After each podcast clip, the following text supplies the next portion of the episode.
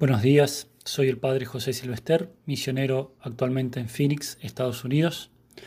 Hoy es miércoles 25 de mayo de 2022, miércoles de la sexta semana de Pascua. Evangelio de nuestro Señor Jesucristo según San Juan.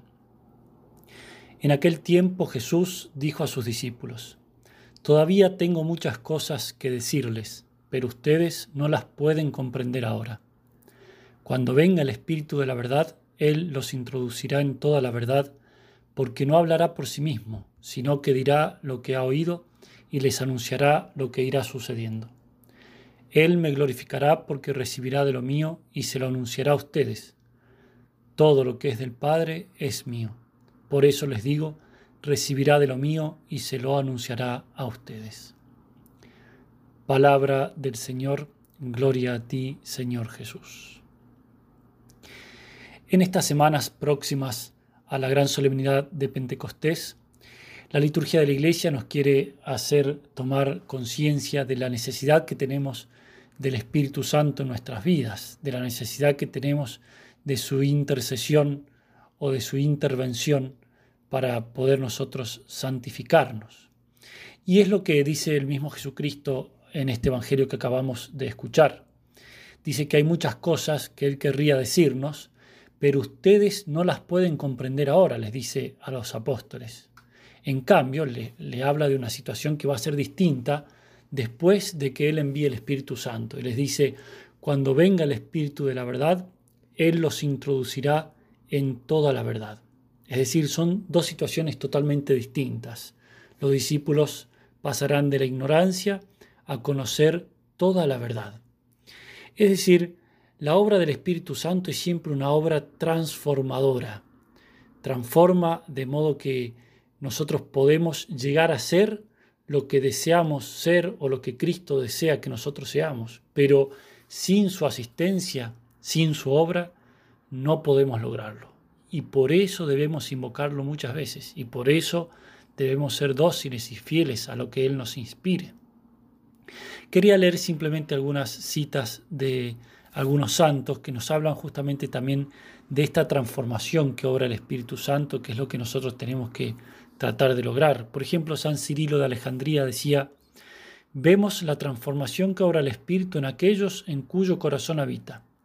Fácilmente los hace pasar del gusto de las cosas terrenas a la sola esperanza de las celestiales, y del temor y la pusilanimidad a una decidida y generosa fortaleza del alma.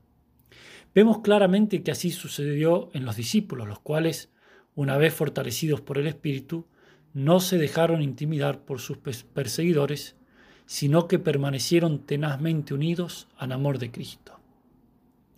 Y también San Ireneo habla también de, de cómo incluso la iglesia es transformada. Dice, del mismo modo que el trigo seco no puede convertirse en una masa compacta y en un solo pan si antes no es humedecido, así también nosotros, que somos muchos, no podíamos convertirnos en una sola cosa en Cristo Jesús sin esta agua que baja del cielo. Y así como la tierra seca no da fruto si no recibe el agua, así también nosotros, que éramos antes como un leño seco, nunca hubiéramos dado el fruto de vida sin esta gratuita lluvia de lo. En definitiva, es sumamente necesario que nosotros invoquemos al Espíritu Santo para poder ser transformados. Muchos de nosotros experimentamos eh, dificultades en vencer algún defecto, en alcanzar alguna virtud, en dejar alguna, alguna cosa que me impide ir directamente a Cristo y nos, nos podemos hasta incluso desanimar. Bueno, en ese momento es cuando sobre todo tenemos que acudir a la ayuda del Espíritu Santo, porque hay muchas cosas que no podemos con nuestras solas fuerzas. En realidad nada podemos con nuestras solas fuerzas, todo es obra de la gracia, pero particularmente algunas cosas en nuestra vida necesitan de una asistencia especial del Espíritu Santo para ser transformadas. Quería terminar con una oración que aprovecho a dejárselas para aquellos que quieran aprenderla que mm, invoca al Espíritu Santo por medio de la Virgen María, que pienso yo que puede llegar a ser muy útil en nuestra vida espiritual.